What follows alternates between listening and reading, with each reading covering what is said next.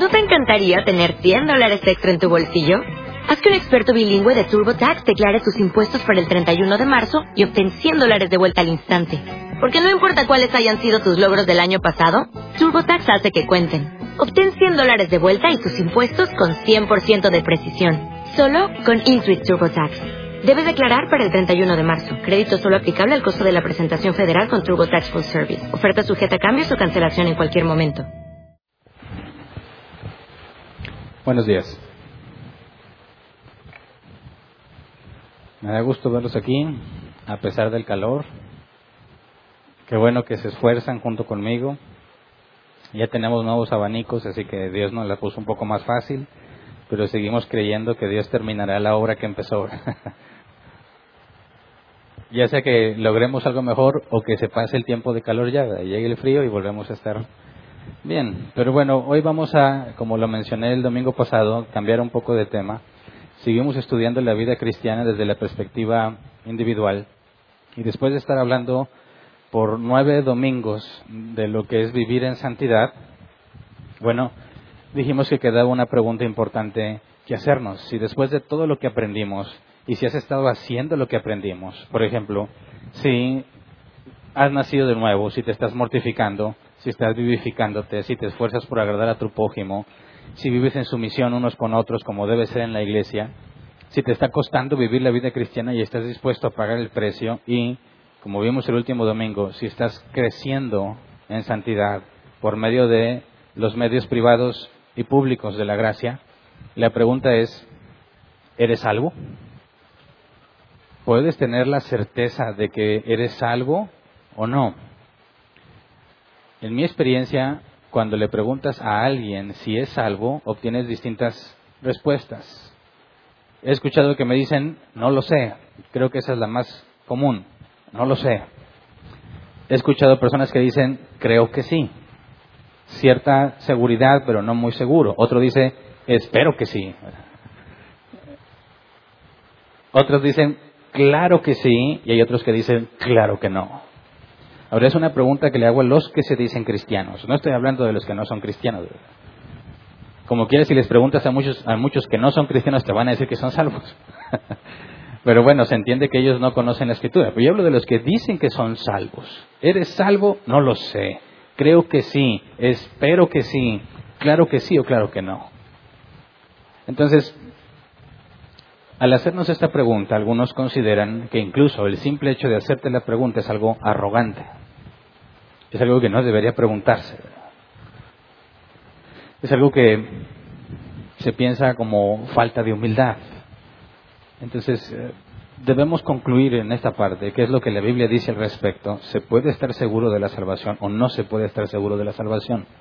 ¿Es humildad poner en duda que eres salvo? ¿Es arrogancia estar seguro de que eres salvo? ¿El que piensa que está salvo se convierte en un cristiano mediocre que ya no se esfuerza por vivir en santidad? ¿O todo lo contrario?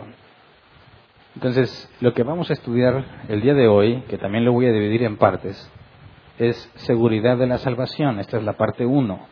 Y el nombre de esta parte es falsa seguridad. Para hablar de la seguridad, lo primero que quiero dejar en claro es que existe una falsa seguridad. Y es la que vamos a analizar el día de hoy. Pero antes de empezar a estudiar, cómo ven si oramos así como estamos? Señor, queremos poner este tiempo en tus manos. Sabemos que todo está bajo tu control, pero no sabemos falibles.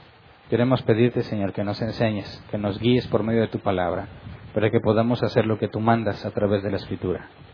Sabemos que todos obedecemos tu voluntad oculta, decretiva, pero la que has manifestado, la visible, la que conocemos, la preceptiva, muchas veces quedamos muy lejos de obedecerla. Por eso te pedimos, Señor, que nos enseñes, que nos guíes, que nos muestres tu palabra para que podamos crecer en la seguridad que tu Biblia, que tu palabra nos pide que busquemos.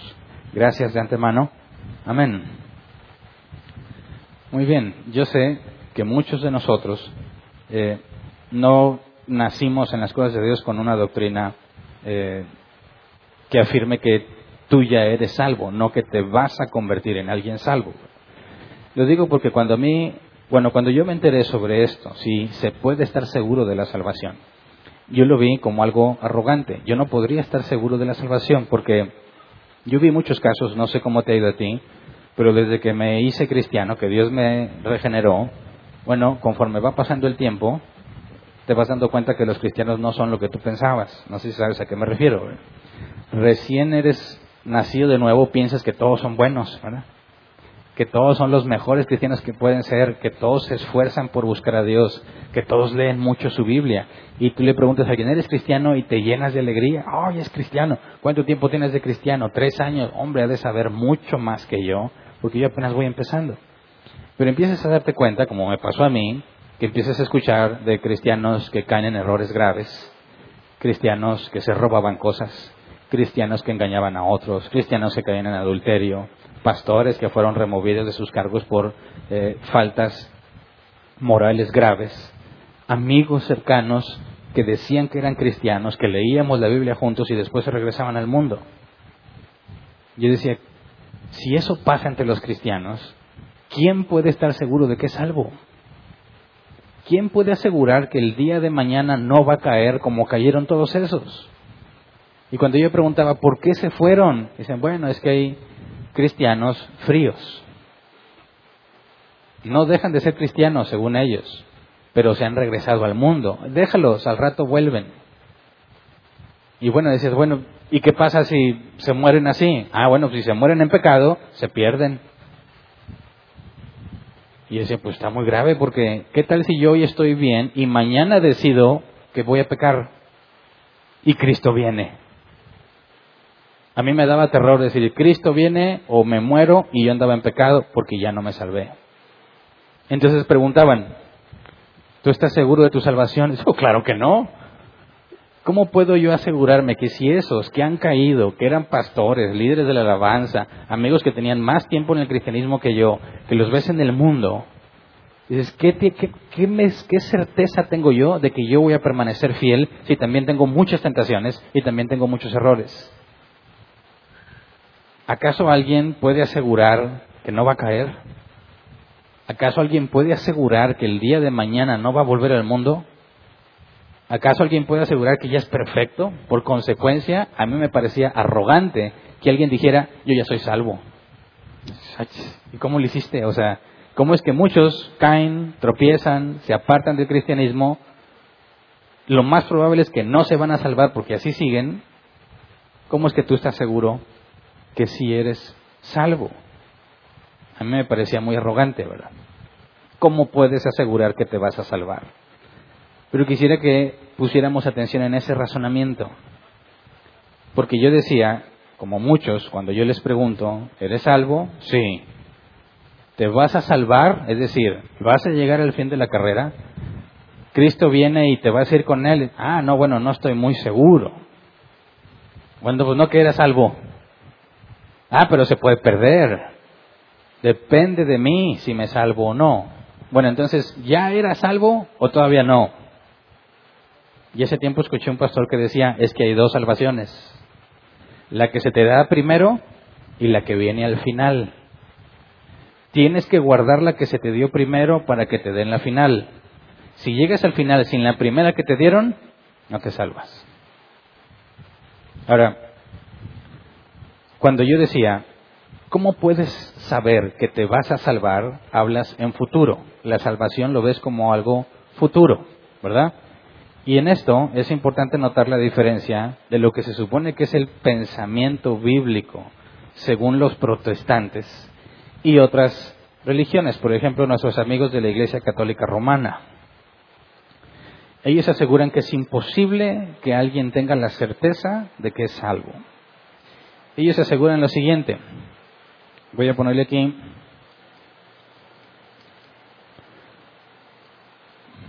Católico romano.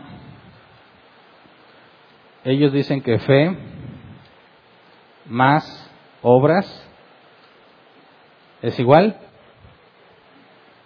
Me voy a cambiar el color. Justificación.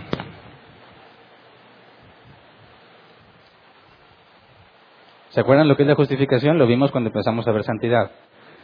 Y hicimos, hicimos la distinción entre justificación y santidad. Justificación es el acto de ser declarado justo por los méritos de Cristo, ¿verdad?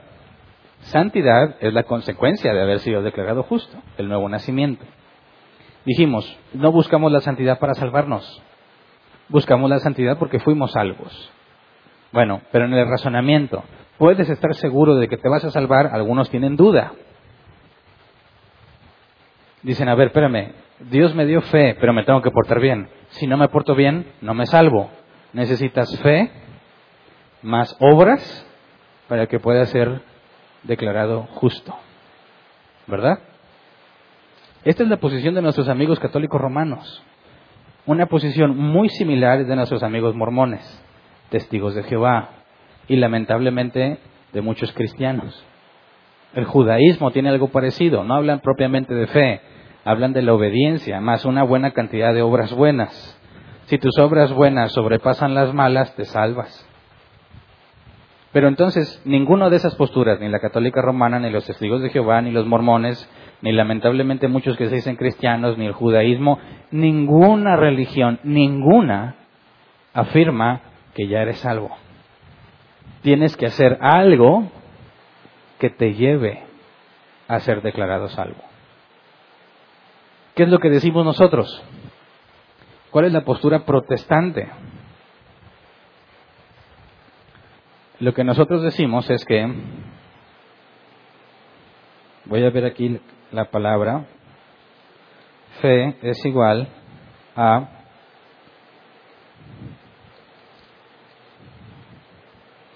justificación más obras. ¿Puedes ver la diferencia?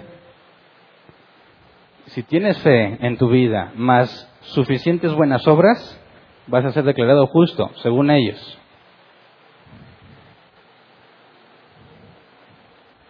Según nosotros, lo que viene de la escritura,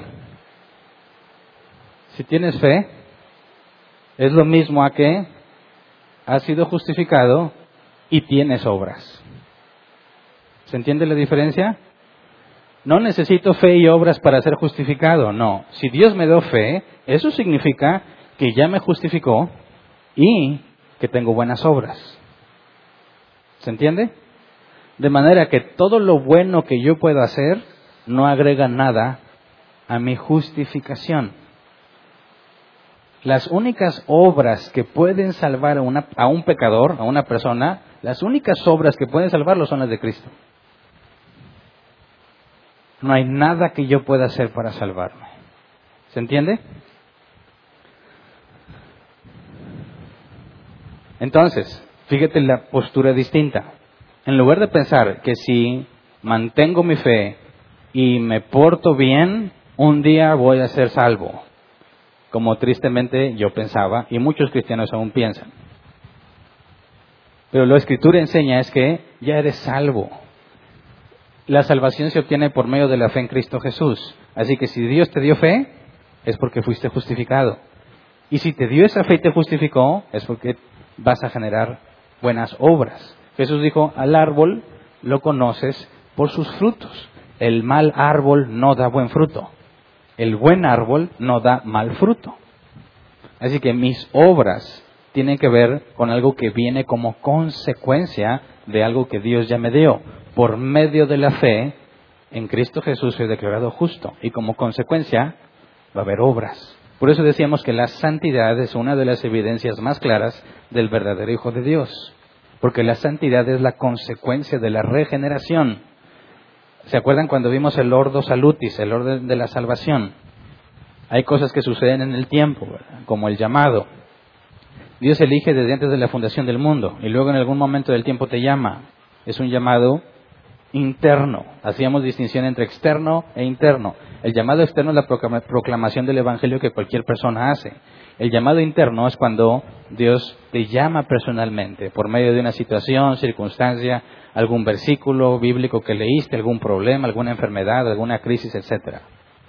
O así tan simple como Saulo viendo a Damasco, Jesús se le aparece, lo tumba y lo primero que dice Pablo es ¿qué quieres que haga, Señor? ¿Qué quieres que haga? Curios en griego la manera en que te refieres a tu amo si eres un esclavo.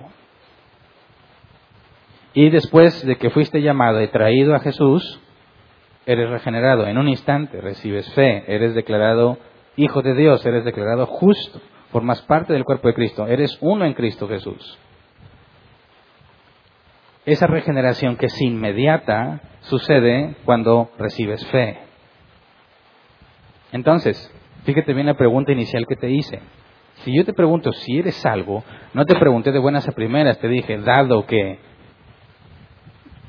consideras que naciste de nuevo, te mortificas, te vivificas, buscas agradar a tu prójimo, vives en sumisión entre los hermanos en Cristo, has calculado costo y lo estás pagando y estás creciendo por los medios de la gracia públicos y privados, mi pregunta es, ¿eres salvo? Nadie que piense así me va a decir que sí. Podrán decir, como algunos me han dicho, bueno, hoy sí, mañana quién sabe. Pero si es algo que ya sucedió, es algo, si la santidad es la consecuencia de haber nacido de nuevo, puedes tener la certeza de que naciste de nuevo, sí o no. Como quiera muchos dudan, ¿verdad? no se animan a decir sí o no. Porque a ver, yo lo entiendo, se siente como que, es que si digo que sí, me van a demandar que viva como cristiano, ¿verdad?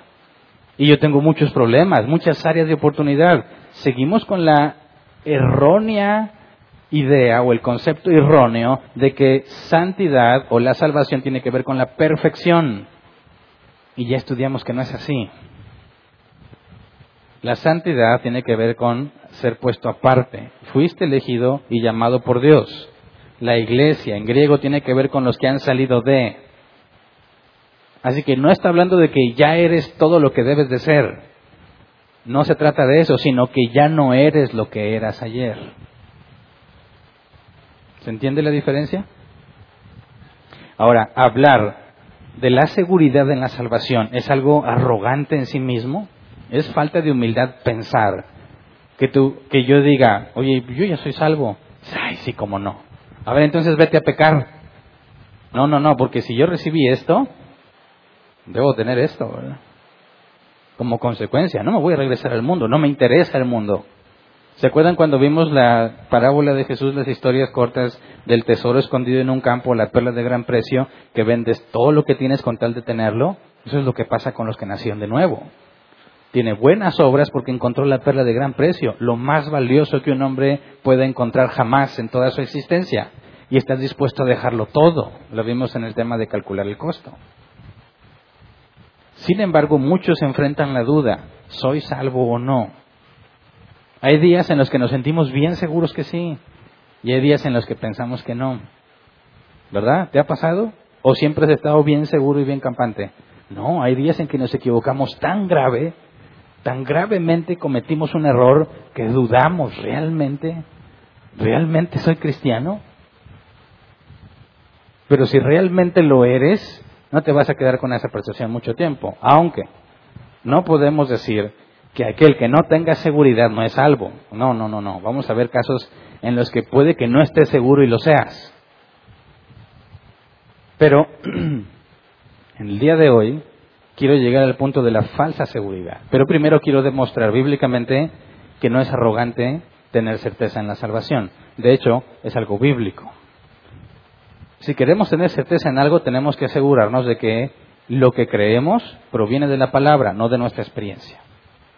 No podemos cometer el error de juzgar la escritura en base a lo que nos ha pasado. Por ejemplo, si yo te preguntara qué día naciste de nuevo, no todos me saben decir cuándo ni a qué hora. Yo te puedo decir, un 6 de octubre de 1996, alrededor de las 10 de la mañana, que era el culto, Dios me transformó. Y yo antes pensaba, si tú no sabes a qué día ni qué hora naciste de nuevo, entonces no naciste de nuevo. ¿Cómo podrías pasar desapercibido semejante hecho?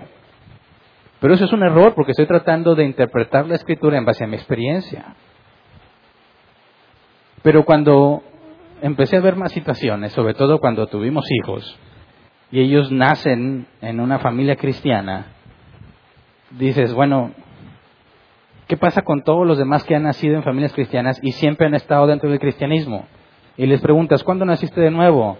No saben decir. ¿Por qué? Porque ellos siempre han vivido en el cristianismo. No pueden hablar de un antes y un después. No puede decir yo era un borracho, yo era un drogadicto, yo estaba perdido. No, siempre han estado en la iglesia. ¿Cuándo nacieron de nuevo? ¿Quién sabe? ¿Por eso ya no son salvos? Claro que no. Pregúntale, Juan el Bautista, ¿cuándo naciste de nuevo, Juan el Bautista? ¿Qué te va a decir? A ver, ¿cómo sabes que nací de nuevo? Bueno, ¿cuál es tu antes y tu después? ¿Cuándo recibió el Espíritu Santo Juan el Bautista? En el vientre de su madre. ¿Él tenía un antes y un después en su vida? No. Por eso, aclaro, no podemos juzgar a la escritura o a los demás en base a cómo me fue a mí. Entonces, lo primero que tenemos que decir, a ver, ¿se puede tener certeza en la salvación? Hernán, pues tú, tú de arrogante estás seguro. Pero no por eso todos tenemos que estar seguros. No, mi punto a demostrar es que la escritura te da la información para tener la certeza. Y de hecho es un mandato. Pero empecemos. Primero, ¿qué dice Pablo en 2 de Timoteo 4, 6 al 8? Segunda de Timoteo 4, 6 al 8 dice, yo por mi parte ya estoy a punto de ser ofrecido como un sacrificio y el tiempo de mi partida ha llegado. He peleado la buena batalla, he terminado la carrera, me he mantenido en la fe. Por lo demás, me espera la corona de justicia que el Señor, el juez justo, me otorgará en aquel día, y no solo a mí, sino también a todos los que con amor hayan esperado su venida. Ahora, considera que él está escribiendo eso cuando sabe que están a punto de matarlo. Todos los preparativos se están haciendo porque tenía que ser algo legal, ¿verdad? Y era un proceso tardado. Él sabe que lo van a matar. ¿Está hablando aquí como que pone en duda si se va a salvar? Está diciendo aquí, bueno, si me matan hoy, hoy sí me salvo, pero mañana no sé. Él sabe que ese día no es el día de su muerte, pero que está próximo. ¿Y que dice? Me espera la corona de justicia, que el Señor, el juez justo. Ahora, ¿por qué apela a la justicia divina? Si Pablo en la carta a los romanos decía que era un miserable, las cosas que quería hacer no las hacía y las que no quería hacer terminaba haciéndolas. ¿Por qué apela a la justicia y no a la misericordia? Porque dice, pero el Señor, el juez justo, me otorgará en aquel día, y dice, y no solo a mí, sino también a todos los que con amor hayan esperado su venida, la corona de justicia. ¿De dónde proviene su seguridad? En la justicia divina, pero no en que Él es juzgado en sus propias obras, sino por medio de Cristo. ¿Verdad? Si Cristo pagó, Dios es justo para perdonarme. ¿Verdad? Ahora, aquí está hablando Pablo de la certeza que él tiene, no nada más por él, sino de todos los demás que esperan a Jesús. Aquí no está hablando de duda. Ahora, vamos a Job 19, 25 al 27. Porque alguien podría decir, bueno, pero Pablo era un apóstol. Tú no eres un apóstol. Él sí podía estar seguro por todos los milagros que hizo. Pero tú, simple mortal, tú y yo qué. Bueno, Job, Job no era apóstol ni nada por el estilo, ¿verdad? Job 19, 25 al 27. Yo sé que mi redentor vive y que al final triunfará sobre la muerte. Y cuando mi piel haya sido destruida, todavía veré a Dios con mis propios ojos, con mis propios ojos. Yo mismo espero verlo, espero ser yo quien lo vea y no otro. Este anhelo me consume las entrañas. ¿De qué está hablando Job aquí? De un redentor que triunfará sobre la muerte y que al final, después de muerto, él sabe que verá a Dios con sus propios ojos. Él mismo lo verá y es algo que anhela en sus entrañas. Está hablando de la posibilidad de salvarse o que es un hecho que después de morir verá a Dios con sus propios ojos, verá a su redentor. Aquí está hablando de una certeza absoluta, ¿verdad? Algunos me han dicho, Hernán, si tú enseñas que la salvación es un hecho, vas a provocar que la gente se vaya a pecar. Vas a provocar que digan, ah, entonces ya estás seguro, uh, pues me voy a pecar. Vas a provocar mediocridad entre los cristianos porque ya no van a buscar la santidad porque ya se salvaron. Bueno, por eso esta fórmula es indispensable. ¿verdad? Si tienes fe, y fuiste justificado, vas a tener obras. es una consecuencia. Pero bueno, ¿qué es lo que enseñó Pablo? Segunda de Corintios 5.1 y luego 5 al 6. Segunda de Corintios 5.1 dice, de hecho sabemos que si esta tienda de campaña en que vivimos se deshace, tenemos de Dios un edificio, una casa eterna en el cielo, no construida por manos humanas. Aquí está hablando de la muerte. Esta casa de campaña está hablando del cuerpo físico y de que recibiremos un cuerpo nuevo, una casa eterna en el cielo, estaremos para siempre con Dios, no construida por manos humanas. ¿Está hablando de la certeza de que eso va a pasar o de la posibilidad? Está hablando de certeza, versículo 5 al 6. Es Dios quien nos ha hecho para este fin y nos ha dado su Espíritu como garantía de sus promesas. Por eso mantenemos siempre la confianza, aunque sabemos que mientras vivamos en este cuerpo estaremos alejados del Señor. Dice, por eso mantenemos siempre la confianza. ¿La confianza en qué? En que tenemos la garantía de sus promesas. Jesús dijo, el que viene a mí, yo no lo echo fuera. La voluntad del Padre es que de los que Él me da, no pierda yo ninguno, y es garantía. Y eso es lo que enseña Pablo a los corintios. ¿Qué tipo de personas eran los, corintios? De todas las iglesias que están narradas en la Biblia, los más problemáticos eran los corintios. Y Pablo se atreve a decirles que está garantizada su salvación. ¿No te parece más loco que yo?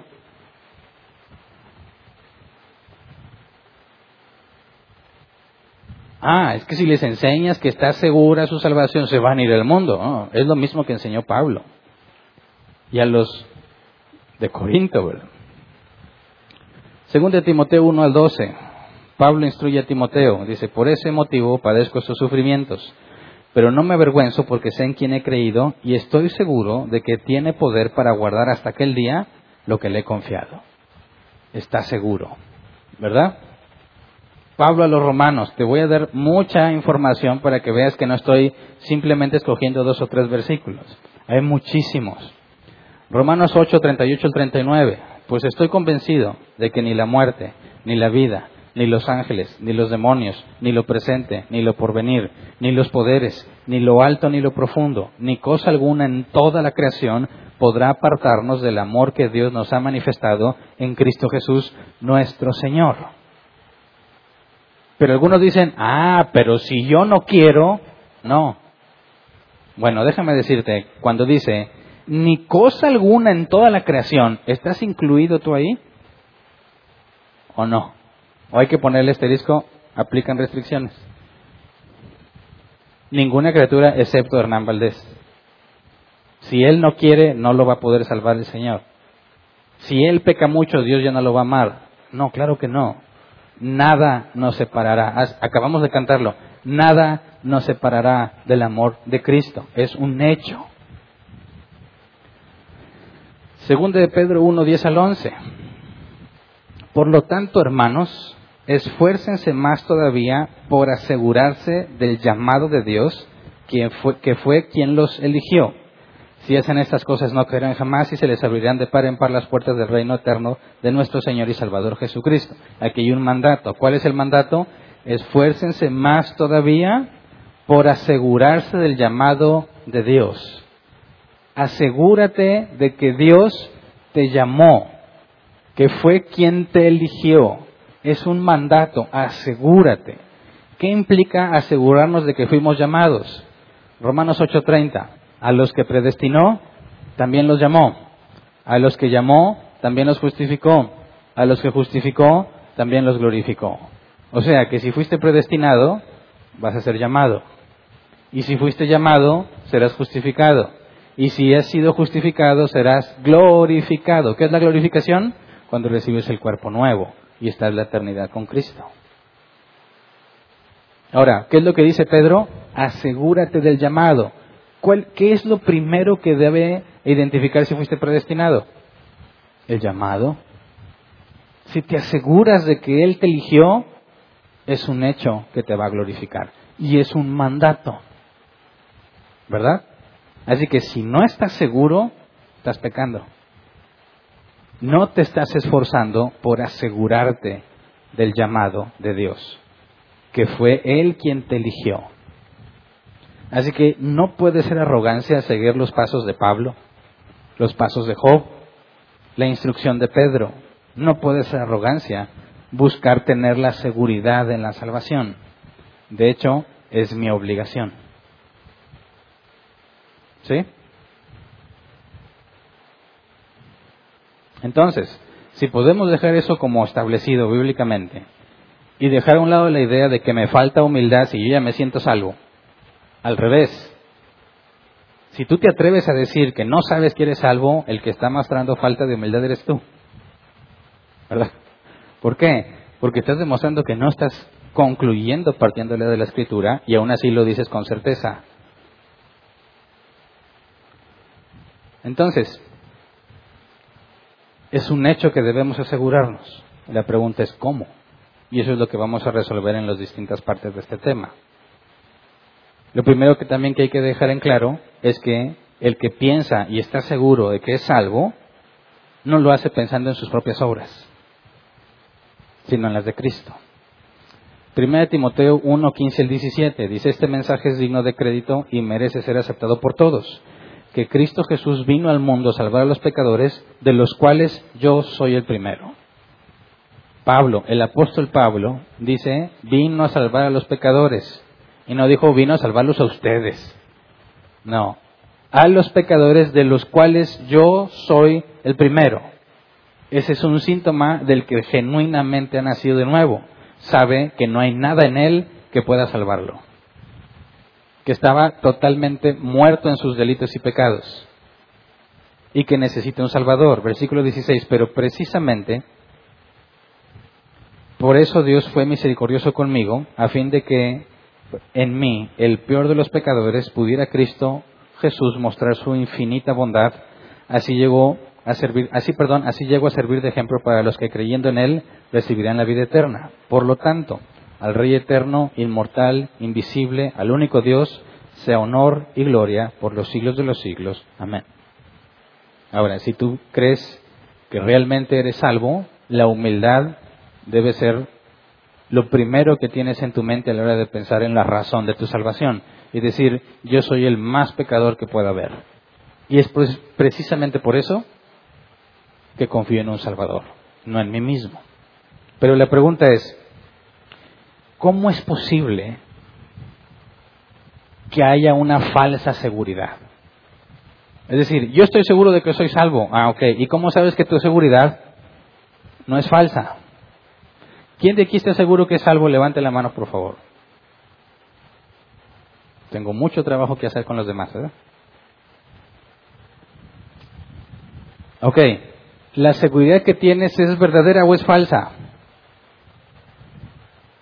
¿Existe una seguridad falsa? Es decir, puedes estar totalmente seguro de que sí y al mismo tiempo no. ¿Puede alguien estar totalmente seguro de algo y al mismo tiempo totalmente equivocado? Sí.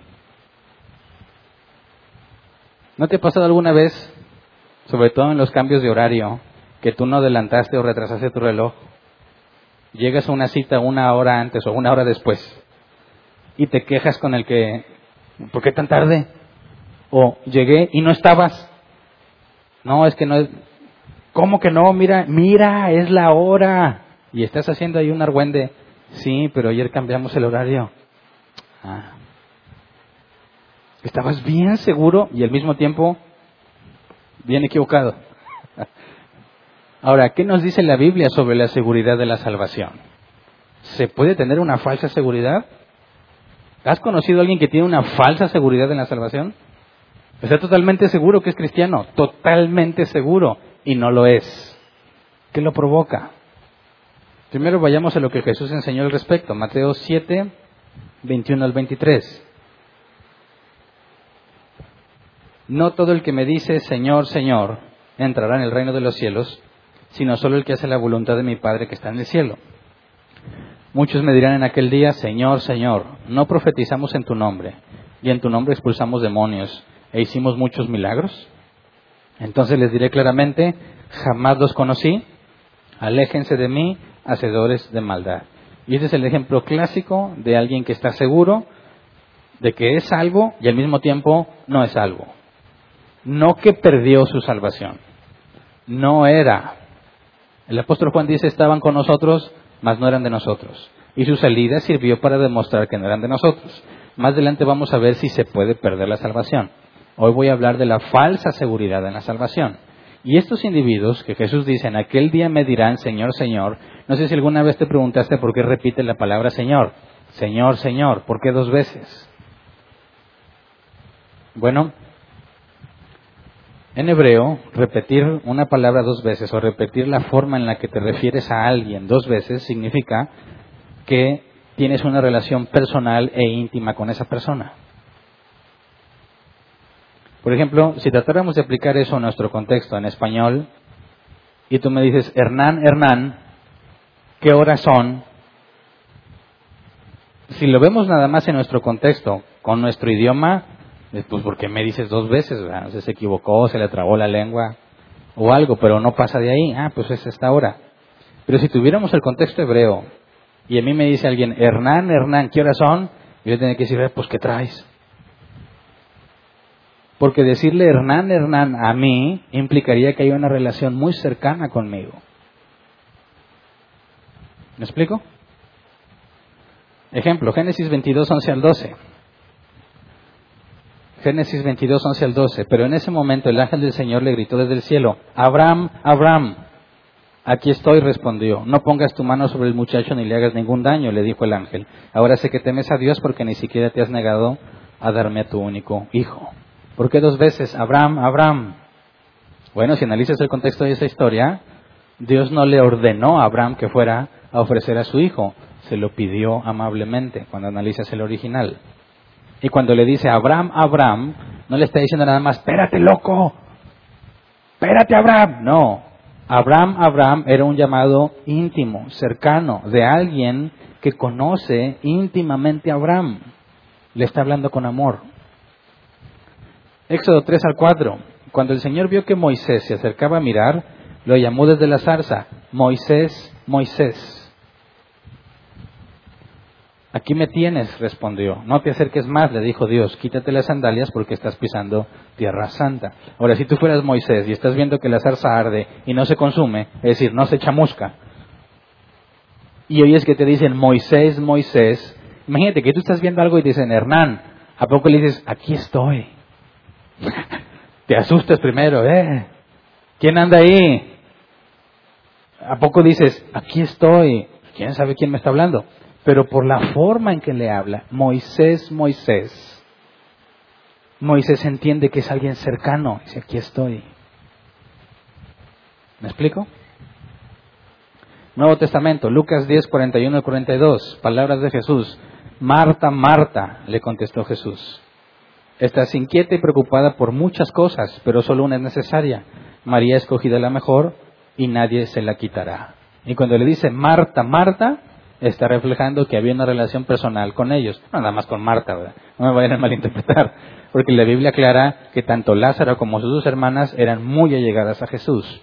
Así que le está hablando con cariño a Marta, diciéndole, Marta, Marta, está hablando de alguien que es cercano. Lucas 22:31, Simón, Simón, mira que Satanás ha pedido zarandearlos a ustedes como si fueran trigo. Se lo está diciendo con amor. Cuando Pedro dijo, mira, aunque todos estos te nieguen, yo nunca, es como si dijera, ay Pedrito, Simón, Simón. Ahora, Jesús dice, en aquel día me dirán, Señor, Señor. ¿Qué seguridad tienen esos que le hablan? Le están diciendo como muchos que he oído que oran y que en mi opinión personal no tengo tanta sabiduría, no he visto el libro de la vida Oigo que oran y digo, esos ni salvos son, pero oran así, papito, aquí estoy, papito. Papito, mira las barbaridades que le pides. Las cosas antibíblicas que estás diciendo, pero papito. Bueno, imagínate, llegan, Señor, Señor, en tu nombre hicimos esto, hicimos lo otro. Están pretendiendo una relación cercana, íntima. Están totalmente seguros que conocen a Jesús. ¿Y qué le dice Jesús? Jamás los conocí. ¿Cómo se debe sentir eso? Que digas, vamos a orar. Papito Dios. A ti ni te conozco, Hernán. ¿Qué sentirá que llegas con Cristo te ama en tu playera? Y Cristo te ve y dice, a ti ni te conozco. Jamás los conocí, ginosco, conocer mediante experiencia personal. Cuando se trata de un hombre y una mujer y aplicas esa palabra ginosco, habla de una relación sexual, porque se conocen de una manera que un hombre y una mujer no se conocerían. Es tan personal el conocimiento que tienen que habla de una relación sexual. Cuando el ángel Gabriel le dice a María, estás embarazada, ella dice, yo no conozco varón. Yo no ginosco varón. Jesús le dice, no los conozco. No está diciendo que no ha relaciones con ellos, no aplica entre hombres. Está diciendo, tú me dices Señor, Señor, como si fuéramos cercanos, pero yo no te conozco. No hay ninguna relación cercana entre nosotros. Hacedor de maldad. ¿Cómo es posible que una persona esté tan segura de que le pertenece a Cristo y al mismo tiempo hace lo opuesto a lo que Cristo enseñó? ¿Qué hace que una persona se convenza 100% de que es salva cuando no lo es? Así que, ¿qué tan seguro estás? ¿Mm? ¿O ya te hice dudar? No, si querías que tuvieras certeza, ya la perdí. Porque ya no sé si mi seguridad es verdadera o es falsa. Muchos dicen, tienes que tener fe. ¿Estos tienen fe? Estos que le dicen, Señor, Señor, en tu nombre hicimos esto y lo otro, ¿tienen fe en Cristo? Sí, pero una fe que no salva. Puede haber una fe verdadera y una fe falsa. Es lo mismo con la seguridad. ¿En qué consiste? Santiago nos enseña, una fe sin obras es muerta. Si tú dices que tienes esto, pero no esto, tampoco esto. Tengo fe, pero no hay obras que lo demuestren, mi fe es falsa, no soy justificado. Entonces, ¿el engaño en qué está? En lo que ellos creen que un cristiano debe hacer. ¿Se entiende? El problema está en tu teología. Cuando hablamos de teólogos, pensamos que hablamos de gente que fue a un seminario o a un instituto bíblico. Pero todos somos teólogos. ¿Qué es, qué es la teología? Teólogos, el estudio de Dios. Todos somos teólogos, buenos o malos. Porque todos, al menos los que estamos aquí, se supone que estamos estudiando la Biblia para conocer a Dios. Ahora, si tu teología es mala, tu práctica es mala. Tú puedes estar seguro de que estás haciendo lo correcto, pero lo que tú sabes de Dios es falso. Por ejemplo, ¿cuántos de aquí pactaron con toda la seguridad de que Dios iba a estar a tu favor por ese pacto? Levante la mano. No se hagan. Yo conozco varios y voy a señalar. Tú no te hagas tú. Yo estaba bien seguro, segurísimo y al mismo tiempo equivocado. Pero ¿qué te da la seguridad? Una muy mala teología. ¿Verdad? Así que vamos a analizar hoy las tres principales causas que yo he encontrado en mi experiencia, que he encontrado en distintos autores y que me parece que de ahí se desvían todas las demás o de ahí puedes derivarlas. Pero los encuentras dentro de los que se dicen cristianos. Y la primera de ellas es el universalismo. ¿Qué es el universalismo? La idea de que todos se van a salvar. Muchos aparentemente niegan el universalismo. Dicen, no, no, claro que no se van a salvar todos. Dice, bueno, ¿quién se van a salvar? ¿Los elegidos? Dice, claro que no, ni Dios lo mande. Se salvan los que acepten a Cristo. ¿Has escuchado ese argumento? Bueno, ¿y quiénes van a aceptar a Cristo? Los elegidos, ¿verdad? Pero bueno, esta idea del universalismo es muy común. Dicen, mira, cuando te mueres, te vas con Dios. Esa doctrina la escuchas siempre en los funerales. ¿Alguna vez has sido un funeral de una persona que no es cristiana? Seguramente sí. ¿Cómo hablan del que ya se murió? Hay un fenómeno extraño, porque parece que en lo que te mueres y te velan, te limpiaron los pecados. ¿Verdad? Como que hubo un proceso ahí de lavado que en lo que preparan tu cuerpo, hasta los quitados, hasta los pecados te quitaron, iba a decir, hasta los quitaros te pecaron. Hasta los pecados te quitaron, porque como hablan del difunto siempre, aunque un, era un sinvergüenza, una vida desenfrenada, ya partió con el Señor. Ahora tenemos un ángel que nos cuida desde arriba. ¿Lo has oído? Es una idea muy común y muy generalizada. Universalismo. Lo único que necesitas es morirte. Porque después de eso, a todos se le olvidan todos los pecados que cometiste. Hasta Dios se le olvida. Y ahora partió con el Señor. Está en un lugar mejor. El lago de fuego no creo que sea un lugar mejor. Está en un lugar mejor. Ahora Él nos cuida. Podemos sentir su presencia. Vive en nosotros. No, ni Dios lo mande. Yo no quiero estar poseído.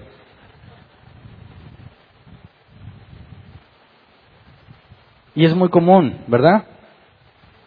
¿En qué se basa eso? Bueno, sí, sí hizo muchas cosas malas, pero en el fondo, en el fondo, muy allá en el fondo, era una buena persona. Y Dios conoce el corazón. ¿Verdad? Dios es amor, Él es bueno. Sí, tenía sus defectos, pero tenía un corazón puro. Es muy común la idea de que todos somos personas buenas, que ocasionalmente hacemos cosas malas, ¿verdad? Y ya demostramos que es al revés. Bíblicamente todos somos malos, ocasionalmente hacemos cosas buenas. Entonces, una de las ideas más comunes que llevan a pensar a las personas de que ellos se van a salvar y que son de Dios es precisamente lo que encuentras en los funerales. La idea de que en algún momento las cosas buenas que hiciste pesan más. Es como si las ponen en la balanza. A ver, Hernán, todo esto bueno hiciste y todo esto malo. Y y es más lo malo al infierno. Pero si fue más lo bueno, te salvas. Y por ahí está el concepto del judaísmo actual. Y siempre, siempre, no, sí uso cosas buenas. Y Dios es bueno. El Papa Francisco, hace no mucho, dijo que aún los ateos se van a salvar. Para que veas qué general es esa idea. Pero es incorrecto. Hebreos 9:27. Y así como está establecido que los, seres humanos, que los humanos mueran una sola vez y después venga el juicio, todos vamos a ser juzgados. Pero hay dos opciones. ¿Vas a ser juzgado según tus obras o vas a ser juzgado según las obras de Cristo? ¿Verdad? Todos compareceremos ante el tribunal de Cristo. Cuando llegues a juicio, si tú fuiste de los que fueron rescatados regenerados por Dios, a ti no se te va a juzgar para salvación, se te va a juzgar para recompensa. Pero si no eres de Cristo, se te va a juzgar según tus propias obras. Y el problema, el problema con eso es que Dios es justo. Y dice Proverbio 17:15, absorber al culpable y condenar al inocente son dos cosas que el Señor aborrece. Pero la gente está convencida de que Dios es como un abuelito, ¿verdad? Bueno, depende cómo te ha ido con tus abuelitos. Pero normalmente un abuelito te chifla, ¿verdad? Nosotros, y aquí están los abuelitos, nos esforzamos por educar fielmente a nuestros hijos y todo se echaba a perder cuando van con sus abuelos. Porque el niño no debe comer eso, que es lo que le va a dar el abuelo. No debe comer fresa todavía. Nomás se van los papás, tenga, mijito, tenga. No digas. ¿Sí? ¿Con quién te quejabas cuando tu mamá te regañaba? Con los abuelos. ¿Por qué? Porque tienen más autoridad que ellos. Yo me acuerdo que yo le decía a mi abuela, mi mamá no me va a comer. y mi abuela siempre regañaba, mira lo flaco que está, lo tiene desnutrido, y a veces otras zapes le daba. ¿Por qué? Y yo me gozaba internamente, sentía la venganza divina ahí.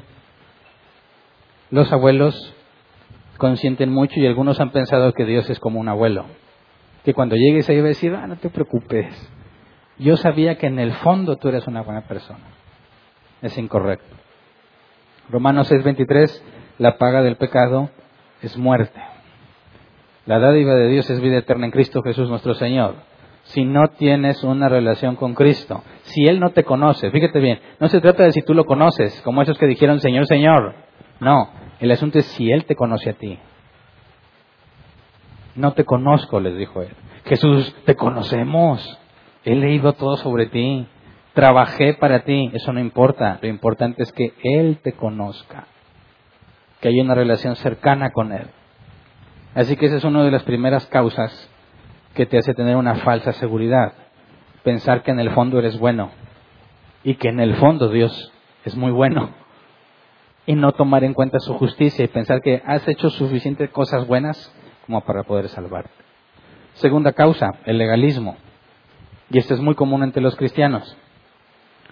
Esta es la idea de que al obedecer la ley de Dios y tener una buena vida, Dios te dará la salvación. Algunos han llegado a la conclusión de que son salvos porque no son tan malos como otros, casi nunca faltan las reuniones de la iglesia, siempre dieron el diezmo, ayudan a las personas en necesidad, siempre leen la Biblia, leen el original, tienen comentarios bien matones, han leído bastantes libros y cada vez se sienten más seguros de que son salvos. Pero eso es solamente el legalismo, porque nada de lo que tú hagas contribuye a tu salvación, ¿verdad? La Biblia enseña, Romanos 3:28, porque sostenemos que todos somos justificados por la fe y no por las obras que la ley exige. Esto es importante. Yo creía que me iba a salvar si me portaba bien. A fin de cuentas, ¿de qué dependía mi salvación? De mis obras. Si alguien decía, ese no se salvó porque no se portó bien, por pecador, ándele, qué bueno. Y un pedazo de lengua, ¿verdad? Porque tú estás igual de pecador. Pero consideras que porque vas a la iglesia, que porque haces cosas buenas, te vas a salvar. Dice, no, no, no, ¿cómo que Dios predestinó? No, no, no, no. Tú tienes que cuidar tu salvación. Y una vez me platicaron el ejemplo de una bicicleta. La salvación es como una bicicleta que Dios te dice, mira Hernán, aquí está tu bicicleta, nuevita, radiante, regalada, ¿eh? No te costó nada, regalada, ahí está. Pero si tú vas a la tienda y la dejas afuera, ¿qué va a pasar si te metes a la tienda y dejas la bicicleta afuera sin que nadie la vigile? ¿Quién ya ha tenido esa experiencia? ¿Qué le va a pasar a esa bicicleta? Va a desaparecer. ¿A quién ya le robaron una bicicleta algún día en su vida? ¿Ven poquitos? Ustedes vivían en barrios buenos entonces. En los que yo estaba, descuidaban la bicicleta y ya no estaba. Y decían, bueno, Dios te dio la bicicleta gratuitamente, no por obras. Pero si te la roban, te pierdes. Así que tienes que portarte bien. Porque si no te portas bien, no te vas a salvar. Legalismo no me salvo por las cosas que yo haga. Efesios 2, 8 al 9, porque por gracia ustedes han sido salvados mediante la fe. Esto no procede de ustedes, sino que es el regalo de Dios, no por obras para que nadie se jacte. ¿Cuántas obras pudo hacer el ladrón de la cruz? ¿Cuántas? ¿Cuántos libros pudo leer? ¿Cuánto tiempo le dedicó a la santidad? No tuvo tiempo prácticamente más que una hora o un poco más. Y Jesús le dijo, te aseguro, estarás conmigo en el paraíso. Él fue tan salvo, ese ladrón en la cruz fue tan salvo como Pablo. Tan justo como Pedro y como Job. ¿Por qué? Porque la justificación no depende de nada de mí sino de Cristo. Entonces, no pienses que porque te portas bien, te vas a salvar. Si yo te pregunto, ¿eres salvo? Uy, sí. ¿Por qué? Porque soy santo. Una falsa seguridad. No puedes salvarte porque seas santo. Eres santo porque fuiste salvado. Es totalmente diferente. No puedes poner tu confianza en que estás haciendo las cosas bien o que me estoy esforzando lo suficiente. No, esa no es la base de tu confianza. Es una falsa seguridad pensar que las cosas que, has hecho contribuyen a tu salvación. Veamos un ejemplo en Lucas 18, 18 al 23, el joven rico. Este error lo podemos cometer con mucha facilidad. Dice, cierto dirigente le preguntó, Maestro bueno, ¿qué tengo que hacer para heredar la vida eterna? ¿Por qué me llamas bueno? respondió Jesús. Nadie es bueno sino solo Dios. Ya sabes los mandamientos, no cometes adulterio, no mates, no robes, no presentes falso testimonio, honra a tu padre y a tu madre. todo esto lo he cumplido desde que era joven, dijo el hombre. Al oír esto, Jesús añadió, todavía te falta una cosa. Vende todo lo que tienes y repártelo entre los pobres y tendrás tesoro en el cielo. Luego ven y sígueme. Cuando el hombre oyó esto, se entristeció mucho, pues era muy rico. Ahora, ¿todos debemos vender todo lo que tenemos para seguir a Jesús? Claro que no. Algunos dicen aquí, cuando Jesús dijo, ¿por qué me llamas bueno? Dicen, ya ves, él mismo asegura que no era Dios. No, no es cierto. Consideremos el contexto. ¿Cómo se entendía la riqueza en aquel tiempo? Un hombre rico era un hombre justo. ¿Se acuerdan las acusaciones que le hicieron a Job? Job era muy próspero, Dios le quita todo y le dicen, por pecador perdiste todo. Cuando tenía mucho, Job dice, los jóvenes me miraban con respeto. Cuando ya no tuvo dinero, aún dice, los perros se acercaban a lamerlo. Y algo que para los israelitas era abominable, era un perro. En aquel entonces ser rico, como muchos cristianos hoy en día piensan, ser rico era sinónimo de ser bendecido por Dios. Y si eras bendecido por Dios es porque eras recto y justo, obedeciendo la ley. Así que llega este joven rico y le dice, ¿qué tengo que hacer para heredar la vida eterna? O sea, primero checa el contexto, ¿verdad? De que yo ya soy rico. ¿Eso qué significa? Que yo me porto muy bien. Y estoy rico porque Dios me tiene muy bendecido. ¿Qué más me falta, Jesús? ¿Qué es lo primero que Jesús le dice? ¿Por qué me llamas bueno? ¿A qué se refiere? Salmos 14.3. Dice, pero todos se han descarriado, a una se han corrompido. No hay nadie que haga lo bueno, no hay uno solo. Fíjate lo primero que Jesús hace con este hombre. Viene enriquecido, ¿verdad? ¿Qué más me falta? ¿Qué tengo que hacer para darle vida eterna? Y lo primero que Jesús demuestra es que no conoce la escritura. ¿Por qué me llamas bueno? Si realmente eres justo y obedeces la ley de Dios, ¿cómo es que no has leído el Salmo 14? ¿Cómo es que no has leído que no hay ni uno bueno? No está diciendo que Él no sea bueno. Está mostrando o está evidenciando que Él no conoce la escritura, este rico. Y ya estudiamos qué significa que nadie, que nadie sea bueno, ¿verdad? Dicen, hoy hay personas que salvan gatitos, que recogen los perritos de la calle. No, ¿a poco no es bueno eso? Sí, es bueno. Pero no dice que ninguno es bueno. Ya lo estudiamos, ¿recuerdan? Nadie puede cumplir la ley. ¿En qué se resume la ley según Jesús? En dos mandamientos. Amarás al Señor tu Dios con todo tu corazón, con toda tu alma, con toda tu mente, con todas tus fuerzas. Y el segundo mandamiento es a tu prójimo como a ti mismo. Ya demostramos que ningún ser humano, hijo de Adán, tiene la capacidad de dejar de pecar de acción y de omisión. O sea, no puedes dejar de hacer lo malo y al mismo tiempo no puedes dejar de hacer es la acción. La omisión es no puedes hacer todo lo que deberías haber hecho. Al momento en que te echaste un sueñito, ya pecaste, porque ese tiempo lo pudiste aprovechar para honrar a Dios y no lo hiciste. Pudiste usarlo para hacer algo bueno y no lo hiciste. El día que dijiste, oh, hoy hago un alto, déjame veo, no sé, una serie de Netflix, lo que sea. Ah, ¿no, ¿no pudiste haber usado mejor ese tiempo? Claro que sí, es pecado de omisión. Nadie hay bueno, ni uno, no hay ninguno que pueda cumplir todo lo que Dios demanda. Pero ¿qué dijo este joven rico? Todo eso lo he cumplido desde que era joven. ¿De qué está hablando él? Él está seguro de que es salvo. Está seguro, ¿basado en qué? En todo lo que él ha hecho según lo que entiende que debe hacerse. Yo no mato, no robo, no adultero, no doy falso testimonio. ¿Qué más hago? ¿Qué más me falta? ¿Qué es lo que le dice Jesús? Al oír esto, Jesús añadió, todavía te falta una cosa, vende todo lo que tienes y repártelo entre los pobres y tendrás tesoro en el cielo. Luego ven y sígueme. ¿Por qué le dice eso? ¿Cuál es el primero de los mandamientos que está registrado en Éxodo 20, cuando Dios por medio de Moisés da los mandamientos. Vamos a Éxodo 21 al 3.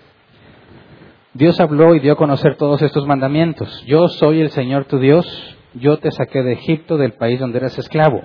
Mandamiento número uno, no tengas otros dioses además de mí. Jesús le cita a este rico, ¿qué tengo que hacer? Lo lleva a los mandamientos, ¿verdad? ¿Y qué dice el joven rico? Ya los hice todos. Ok, Jesús pone a prueba el primero. Vende todo lo que tienes, dáselo a los pobres y sígueme. ¿Por qué le pide eso? Jesús enseñó sobre el dinero, ¿se acuerdan? O sirves a Dios o a las riquezas.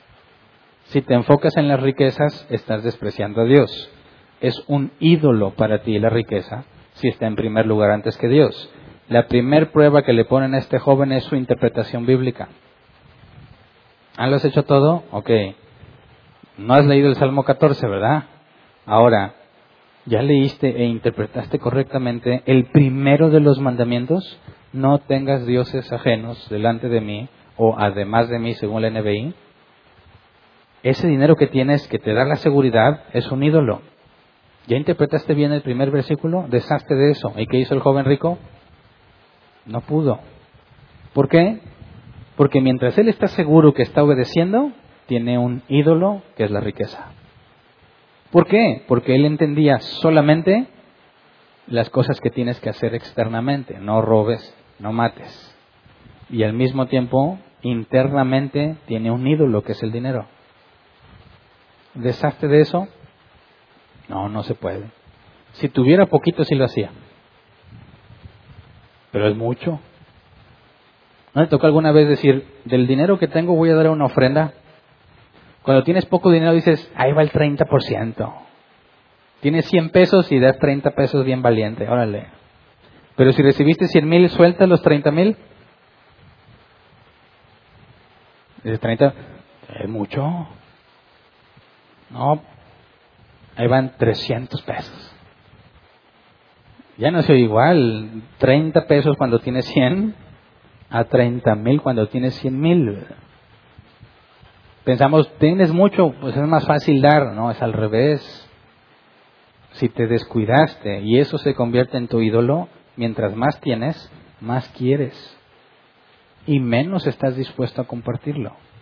Así que Jesús le pone la Biblia enfrente, no has hecho lo que la Biblia dice. Tu seguridad es falsa. ¿Me explico? Por último, la iglesia.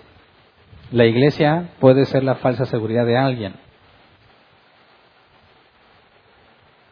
Por ejemplo, algunos piensan que porque se congregan, que porque se bautizaron, que porque celebran la mesa del Señor, porque están sirviendo en algún ministerio ya son salvos. Piensan que se salvan por la iglesia. No, pues que tengo que ir a la iglesia. Tengo que hacer esto, tengo que ser miembro, tengo que hacer lo otro. Y piensan que son salvos por eso. Ese era el problema de los fariseos. ¿En qué confiaban los fariseos? En sus tradiciones, en que estaban circuncidados. ¿En qué confían los cristianos hoy en día? En la iglesia en la que están. Es que soy de árbol plantado. Seguridad garantizada. Ten tu diploma de salvación. ¿Sí se enteraron que los vendieron hace algunos años? Una iglesia allá en el sur, por Guatemala, empezó a expedir a precios razonables tu certificado de salvación donde garantiza que eres hijo de Dios y lo podías adquirir. Bueno, recordemos que hay un concepto de iglesia visible e, e iglesia invisible. ¿Cuál es la visible? los que estamos aquí. Si decimos, ¿quiénes forman la iglesia, la congregación de rol plantado? Pues puedes estar ahí en la lista. Es la iglesia visible, según lo que vemos. Pero ¿cuál es la iglesia invisible? Aquella que está conformada solo por los que han nacido de nuevo. Y esa solo la ve Dios. Hay algunos que confunden la iglesia visible con la invisible y piensan que porque están aquí porque se congregan, porque escuchan predicaciones, porque sirven en algún ministerio y ya son salvos. Y no es así. Jesús enseñó en Juan 3, hablando con Nicodemo, Juan 3, 3 al 8, de veras te aseguro que quien no nazca de nuevo no puede ver el reino de Dios, dijo Jesús. ¿Cómo puede uno nacer de nuevo siendo ya viejo? preguntó Nicodemo. ¿Acaso puede entrar por segunda vez en el vientre de su madre y volver a nacer? Yo te aseguro que quien no nazca de agua y del Espíritu no puede entrar en el reino de Dios, respondió Jesús. Lo que nace del cuerpo es cuerpo, lo que nace del espíritu es espíritu. No te sorprendas de que te haya dicho tienes que nacer de nuevo. El viento sopla por donde quiere y lo oyes silbar, aunque ignoras de dónde viene y a dónde va. Lo mismo pasa con todo el que nace del espíritu. Entonces, no es porque te congregues aquí o en una iglesia más bonita. ¿Naciste de nuevo? ¿Sí? ¿Cómo sabes que naciste de nuevo? La iglesia es otra razón que da falsa seguridad. Entonces, resumamos las tres. Universalismo. Dios es bueno y me va a perdonar. La siguiente. Legalismo. Pensar que las cosas buenas que haces te van a salvar. Pensar que te vas a salvar si haces suficientes cosas buenas. Y la iglesia, que algunos le llaman sacerdotismo pensar que porque estás en las actividades de la iglesia y te congregas regularmente te vas a salvar. Ninguna de esas es. Así que, ¿quién está seguro de que es salvo hoy? Levante la mano. Y tu seguridad no es falsa. ¿Cómo lo puedes demostrar? Eso es lo que vamos a estudiar si Dios quiere el próximo domingo. Dado que hay una falsa seguridad, bueno, ya podemos empezar a detectar la verdadera seguridad. Así que vamos a ponernos de pie y vamos a orar.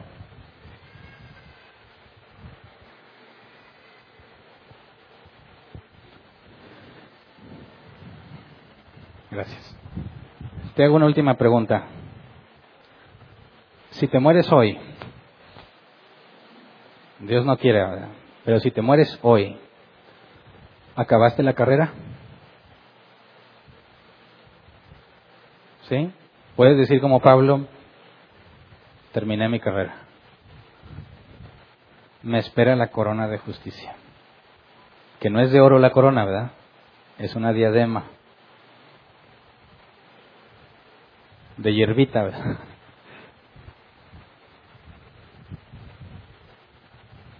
Si hoy te vas, tienes que tener la certeza de decir, terminé, peleé la batalla, guardé la fe. Me espera la corona de gloria. Todo hijo de Dios necesita esa seguridad. Necesita saber que a pesar de todos los errores que cometiste hoy, aún así, nada te separa del amor de Cristo. Porque mañana tienes que luchar de nuevo. Mañana tienes que estorbarte a ti mismo otra vez. Mañana tienes que soportar a otros otra vez. Mañana tienes que resistir la tentación otra vez. Mañana vas a tener que ejercitar la paciencia otra vez. Y si no estás seguro de que Él está contigo y es fiel, te va a ser muy difícil avanzar. Si aún no estás seguro, eso no significa que no seas salvo tienes que estudiar. Pero si ya lo estás, estás seguro, la escritura enseña, el que piense estar firme, mire que no caiga. Asegúrate de que tu fe, tu confianza, tu seguridad sea genuina.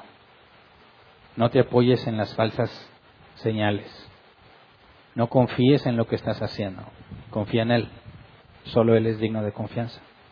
Así que vamos a orar, Señor.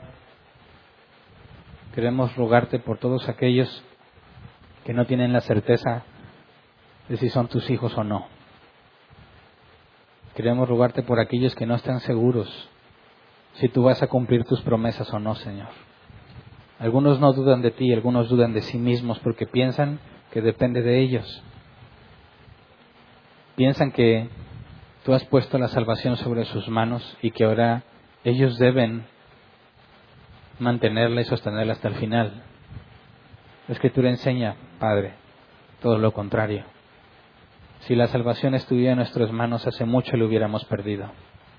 Si la salvación estuviera en nuestras manos, nadie sería salvo, porque nadie busca lo bueno. Enséñanos a confiar cada vez más en ti, Señor. Aquellos que están luchando por avanzar en santidad, te rogamos que les des también la confianza de que tú estás con ellos todos los días hasta el fin del mundo. que nadie los arrebatará de tu mano. Enséñanos, Padre, aún en los días difíciles, en los días en, que tropezamos, los días en que caemos, los días en que sentimos que en lugar de avanzar retrocedimos, ahí es cuando más lo necesitamos, Señor. Enséñanos a acudir a ti, humillados, entrando, Señor, confiadamente al trono de la gracia. Enséñanos a comprender que tú nos salvaste a pesar de nosotros mismos, no por nosotros mismos, Señor.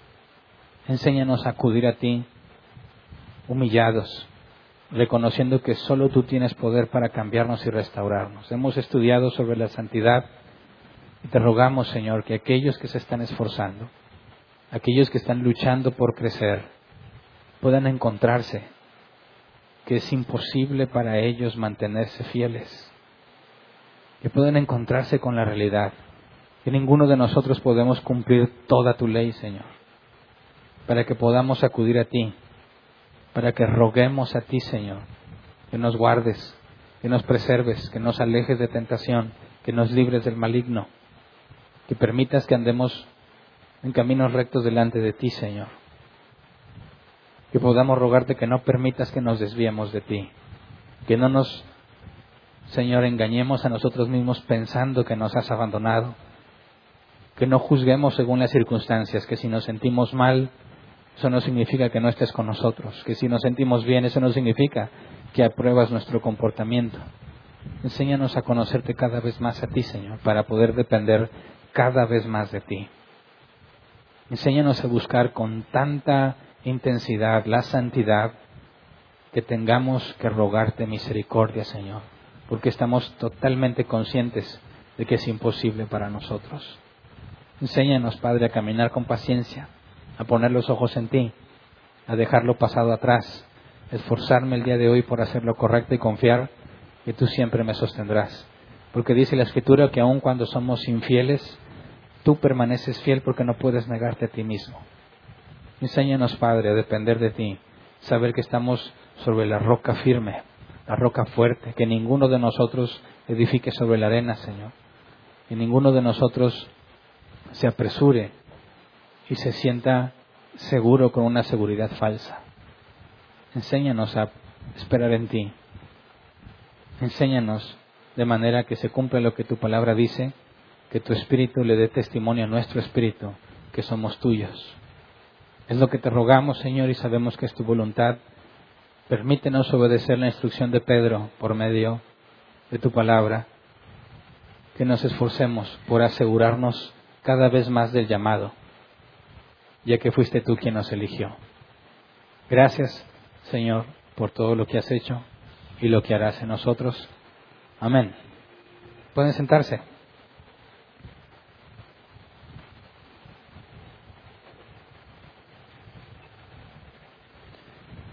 Sección de preguntas.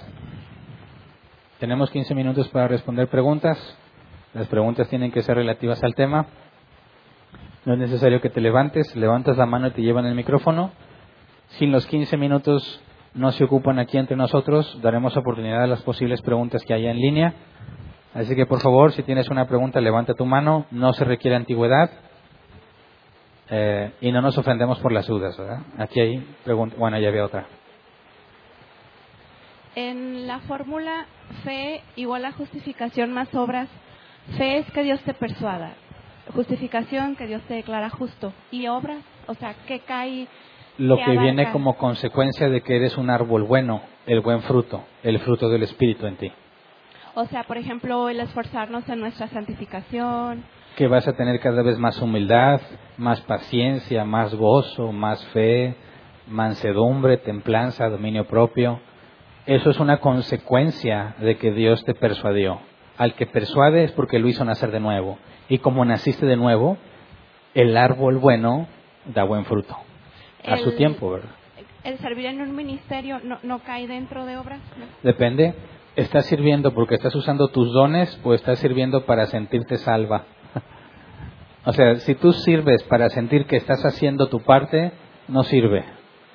Si tú sirves porque entiendes que Dios te ha dado dones y tienes que usarlo al servicio de los demás, entonces sí sirve. Entonces no, no podemos tomar la palabra así como la mayoría lo toma, como obras de caridad, por decir, hacer un bien necesitado. Puede ser una obra de caridad, pero eso no significa que sea agradable a los ojos de Dios, ¿verdad? Porque hay personas que pueden ayudar a otro con tal de ser elevados sí mismos, ¿verdad? Acuérdate que para que algo sea agradable a Dios tiene que ser motivado, nosotros motivados por agradarle a Él. Así lo que hacemos para agradarle a Él, aunque sea deficiente, le resulta agradable. Pero si lo hacemos, como decía Jesús de los fariseos o los maestros de la ley, levantan las manos y oran en público para que los hombres los vean, eso es desagradable a los ojos de, a los ojos de Dios, aunque parece muy espiritual. Okay. Entonces en el ladrón la fórmula se quedó en fe igual a justificación o, si tuvo poquitas obras. Podemos contarle al menos una obra. Confesó a Cristo delante de los hombres. Y ya por último, el, el pasaje que leíste al principio donde Pablo dice, me espera la corona de justicia. Entonces no se toma literal como en muchas iglesias nos enseñan que es una corona de oro, no sé. No, porque esa, esa corona es la que se, en el original te habla las ramitas que se ponían a los que vencían o los ganadores de los Juegos Deportivos o las Olimpiadas, ¿verdad? Y esa es la referencia de la corona que recibiremos porque terminamos la carrera. Nada de que cada piedrita es un alma y eso, eso no es bíblico. ¿Alguien más? ¿Había otra pregunta acá? Eh, hace, bueno, primero que nada, creo en la seguridad de la salvación. Este, creo que nada puede eh, arrebatarnos de la mano de, Dios y que Él es quien nos sostiene por medio de la fe, dice Pedro, ¿no? Pero eh, al principio de la, de la enseñanza comentaste acerca de si hoy viene Jesús, ¿qué onda? ¿Te vas o te quedas, no? ¿Cómo estás hoy? Y recordé que hace años escuché una enseñanza tuya que donde decías que cuando Jesús sale, digámoslo de, manera eh, simbólica, del tabernáculo, decías, la expiación es válida mientras Jesús esté. Y Capítulo 10 dice, porque somos hechura suya, creados en Cristo Jesús para buenas obras, las cuales Dios preparó de antemano para que anduviésemos en ellas. Sí. Él preparó las obras para que nosotros las... Es que hay ahí dos conceptos, ¿verdad? La soberanía, donde Dios ha decretado todo lo que va a pasar y está para nosotros decretado que hagamos buenas obras, pero acuérdate también lo que vimos en la santidad, que para nosotros en el tiempo es una sinergia. Dios pone el querer como el hacer y nosotros cuidamos con temor y temblor nuestra salvación. Nosotros nos esforzamos para hacer lo bueno, pero es Dios quien pone el querer como el hacer. Así que hay sinergia. Entonces, en ese pasaje Pablo está englobando que los que, en otras palabras, está diciendo todo obra para bien, para aquellos que conforme a su propósito han sido llamados. Lo que Dios ha decretado para nosotros es bueno. Terminaremos haciendo las cosas que son agradables a Dios. Pero nosotros que estamos sujetos al tiempo, tenemos que esforzarnos por hacer lo que agrada a Dios. ¿Me explico? ¿Aquí había otra pregunta? Sí, buenos días. Eh, ¿Cómo sabes si Cristo te conoce a ti? ¿Cómo? ¿Qué certeza tienes de que Cristo te conoce? Ah, eso lo vamos a ver más adelante. Porque la Biblia dice que el Espíritu da testimonio a nuestro Espíritu que somos hijos. Lo que podemos adelantar hasta ahorita es que no es por lo que, o sea, no es porque Él sea muy bueno nada más, ¿verdad? No es porque te estás portando bien y no es porque perteneces a la iglesia.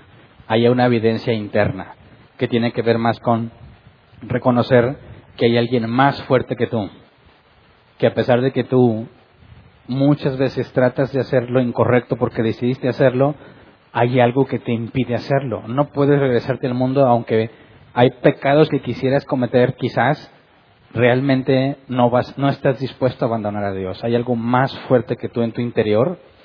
Hay algo que te da testimonio de que no eres la persona que eras, pero todavía no llegamos a ese punto. Porque no nada más se trata de que yo siento, ¿verdad? Porque también eso tiene que ser visible por los demás. Entonces, habrá personas que digan, no, pues yo me siento bien cambiado y su seguridad es falsa, pero todavía no damos la información para llegar a ese punto. ¿Alguien más? Buenas, buenas tardes. Eh, como Pablo decía que, por lo cual estoy seguro que nada nos podrá separar del amor de Dios, ninguna condenación hay para los que están en Cristo, etcétera, etcétera.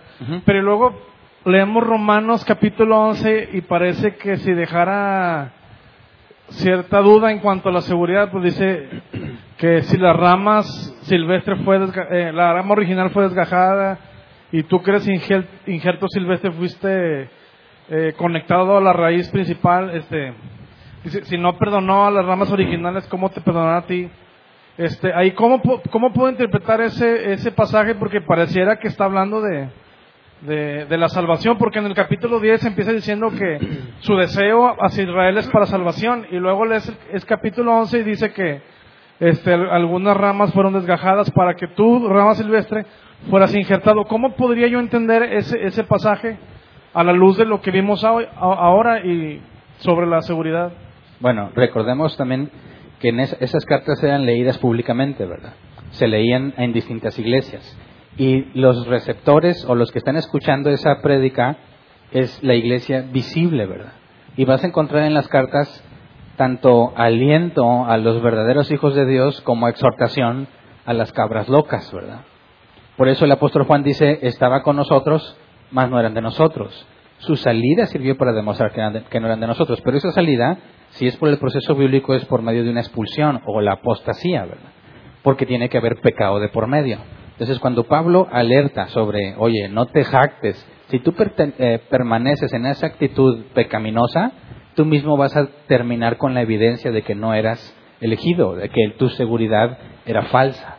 Entonces, las exhortaciones pastorales en ese sentido van dirigidas a la iglesia visible.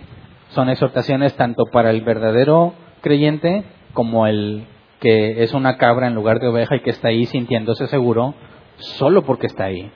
Entonces vas a encontrar los dos tipos de advertencia y de exhortación. Entonces, cuando, cuando habla de injerto, se refiere a la iglesia visible. A los gentiles, ¿verdad? Ajá. O sea, acuérdate que había un conflicto entre griegos y judíos, ¿verdad? Y los griegos o los gentiles se jactan de que son ahora más especiales que los israelitas porque los israelitas desprecian el Evangelio.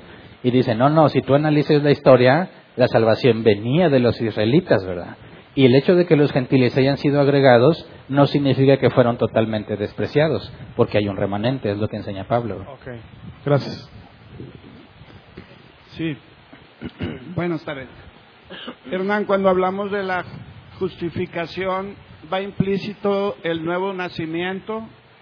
¿O podría haber alguien que ha sido justificado pero que no ha nacido de nuevo? No, es, es que separamos. hacemos una distinción lógica. Es decir, en, un- en el momento en que fuiste regenerado, pasan varias cosas instantáneas.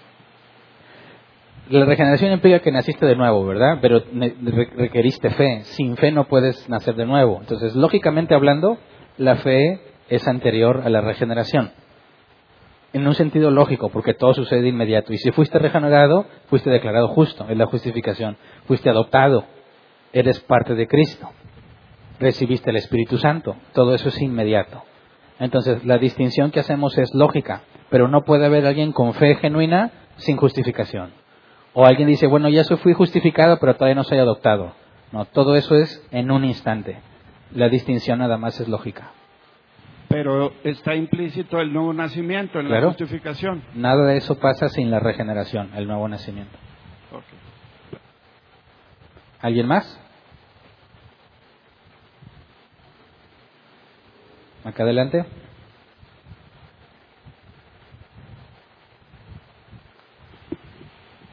Sí, buenas tardes. Pastor, ¿podría un hombre, dícese cristiano o no se diga cristiano porque pues hemos aprendido que el decirlo a veces no importa mucho. Dícese o no dícese cristiano, ¿podría un hombre estar seguro de su no salvación? Pienso en los casos del bandido que está siendo crucificado. ¿Qué pensarían los que sí estaban seguros de su salvación al verlo crucificado? Pienso en la vida del apóstol Pablo, que él mismo relata, ¿verdad? Él mismo da testimonio antes de que Dios fuera por él, por gracia, y tuviera su encuentro. Mi pregunta es, ¿puede un hombre, si cree o no cree que es cristiano, estar seguro de su no salvación? Y si la respuesta es eh, que no, pastor, eh, pues es una pregunta ligada. Eh, Aquí hemos hablado de que tenemos doctrinas que consideramos primarias, secundarias y terciarias. Si la respuesta es no, ese es mi punto de vista. Pero no sé qué vayas a opinar tú. ¿Considerarías tú, pastor, el, o sea, cómo considerarías como una doctrina primaria en árbol plantado, segunda, o secundaria o terciaria lo poquito que he entendido es de que en lo fundamental no debemos de tener diferencias, ¿verdad? pero luego ya que si usas falda o pantalón, bueno, podemos convivir en el mismo lugar. Bueno, entonces el punto de una persona en árbol plantado afirmar que está seguro de su salvación y que de su y que su seguridad que él declara no es falsa o incorrecta o no recuerdo la palabra que usaste, eh, ¿considerarías si tu respuesta es no, o sea, a sabiendas de que no podemos estar seguros de que alguien no es salvo, ¿considerarías como una doctrina secundaria, terciaria, o nos harías a todos hacer una declaración de fe como un credo de árbol plantado? Creo que estoy seguro de mi salvación y mi seguridad es cierta y... No, bueno, voy a replantear tu pregunta a ver si la entiendo. ¿Podría alguien ser salvo y no saberlo? ¿A eso te refieres? Porque dice, alguien que se dice cristiano pero está seguro de que no es salvo. No, pues, o sea, que si hay algún hombre incluso en árbol plantado o que alguien que anda en la calle ahorita, ¿podría él estar seguro de que no va a ser salvo? O nosotros incluso decir, no, ese se ve, mira, lo están matando por bandido. Pablo está matando a los de la iglesia. Ah. Estoy seguro que no va a ser salvo. O sea, personas que pueden estar seguras de que no son salvos. Podríamos Por ejemplo, un ateo. Yo estoy seguro que no soy salvo. ¿A ese caso te refieres? Sí, mi pregunta es, ¿podríamos estar seguros de que alguien no va a ser salvo? ¿Hay un hombre ah. sobre la faz de la tierra? Si nosotros podemos estar seguros Sí. Nosotros no podemos estar seguros. Ni de que nosotros, ni de que fulano o mangano va a ser no salvo. no podemos tener la certeza inequívoca porque no vemos el corazón. Pero la Biblia sí nos ha dado herramientas para determinar quién puede ser y quién no. Y son falibles. No porque el medio que Dios puso sea falible, sino porque nosotros somos falibles a la hora de aplicarlas. Y porque no sabemos cómo va a obrar Dios en el tiempo. No sabemos lo que Dios tiene preparado para él porque no somos Dios ni estamos llenos de toda la sabiduría. Bueno, y en base a esa respuesta, pastor, que quiero entender que no da, eh, ¿la considerarías como primaria, secundaria o terciaria? O sea, que, alguien entre nosotros piense que no se puede tener certeza de la salvación. O sea, que tengamos que decir como una doctrina primaria en árbol plantado, estoy seguro de que soy salvo y mi seguridad es... No, porque aún puedes estar salvo y no saberlo. Entonces no sería Y eso, eso no significa que no lo seas, ¿verdad? Son personas que dicen, soy cristiano y me esfuerzo, pero no puedo estar seguro de si soy salvo. Ahora, eso no te descalifica como cristiano, ¿verdad? Entonces no sería primario. O no, no es, claro que no es primario. Ah, y secundario depende, ¿verdad? Si, si, por ejemplo, si tú dijeras, no, no se puede saber, pero no tienes conflicto en que aquí hagamos, aquí hayamos personas que digamos, si se sabe, no hay razón para dividirnos. Si, no se convierte en un tema de discusión. Gracias, pastor. Okay. Ah, hay 44 segundos. ¿Sí? 39, 38. y si hace desrogar todo el de micro. Eh, pastor, mi pregunta está eh, por lo que ahorita preguntaron en cuestión de la justificación con el nuevo nacimiento. Eh, una pregunta. Tengo entendido que estamos de acuerdo en que si un bebé fallece, o sea, no se va a nacer, eh, va directo al cielo. Mi pregunta es, ¿con ese bebé hay un nuevo nacimiento o está siendo justificado a través de otros medios? Mm. Bueno, en cuanto a los infantes que mueren, apelando a la justicia divina, que si vamos a ser, a ser juzgados según nuestras obras y un bebé que murió sin control de sí mismo, ¿cómo sería juzgado con obras? Eso no aplica, deducimos, por la parte de lo que Dios enseñó, que los niños son de Él, deducimos que Dios lo eligió para salvación. Pero además consideramos lo que Jesús dijo, a menos que nazcas de nuevo, no puedes entrar al reino de los cielos. Entonces, lo que creemos es que si Dios eligió a alguien para salvación y murió siendo un bebé, necesariamente, inequívocamente, tuvo que hacerlo nacer de nuevo. Entonces el nuevo nacimiento estaría en una forma distinta a la de una persona racional, por así decirlo. Digo, porque no solamente aplica con los niños, aplica también, no sé, con alguien que ya es adulto, pero no está consciente de sí por alguna enfermedad. Sí, es que el nuevo nacimiento decimos que es una obra monergista de Dios, ¿verdad? No depende de tu capacidad o de tu razonamiento o la edad que tengas. Juan el Bautista, lleno del Espíritu Santo desde el vientre de su madre, no podemos decir que él ya tenía eh, la capacidad para discernir si había nacido de nuevo o no. Es algo que es totalmente ajeno a las capacidades humanas. Por ejemplo, el endemoniado Gadareno, sin control de sí mismo, Jesús lo liberta y lo hace salvo. No tenía ni siquiera la capacidad de pensar racionalmente. Y eso no fue un factor que impidiera que lo pudieran regenerar. Sí, pero a lo que, a lo que me refería era de que eh, siempre hablamos como de- del método clásico, por así decirlo, que es a través de la predicación del Evangelio, que en sí se, se trató en el Ordo Salutis, eh, que es para que alguien nazca de nuevo ocupa escuchar el Evangelio y arrepentirse de sus Ah, pecados. Entonces, o sea, sí afirmamos que Dios puede usar otros medios en ocasiones especiales, como con los niños o personas que no tienen eh, conciencia de sí misma, por así decirlo, para hacer la justificación a través Ah, del nacimiento. Es que no, no, no lo vemos como una limitación. Por ejemplo, está establecido que el hombre muere una sola vez y después el juicio, y Lázaro se, mu- se murió dos veces, ¿verdad? Entonces, el hecho de que Dios haya dicho, está establecido que una sola vez y el juicio nos habla de lo general, ¿verdad? Pero eso no significa que Dios está atado a ese proceso y no puede hacer algo distinto. Así como Lázaro se murió dos veces y después del juicio, Dios puede hacer que un bebé nazca de nuevo sin tener que haber escuchado el Evangelio. ¿verdad? Gracias. Es todo, ¿verdad?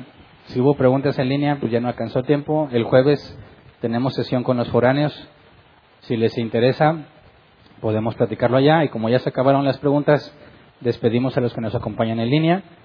Les invitamos a que nos acompañen también el miércoles para seguir estudiando los últimos temas sobre Génesis. Gracias.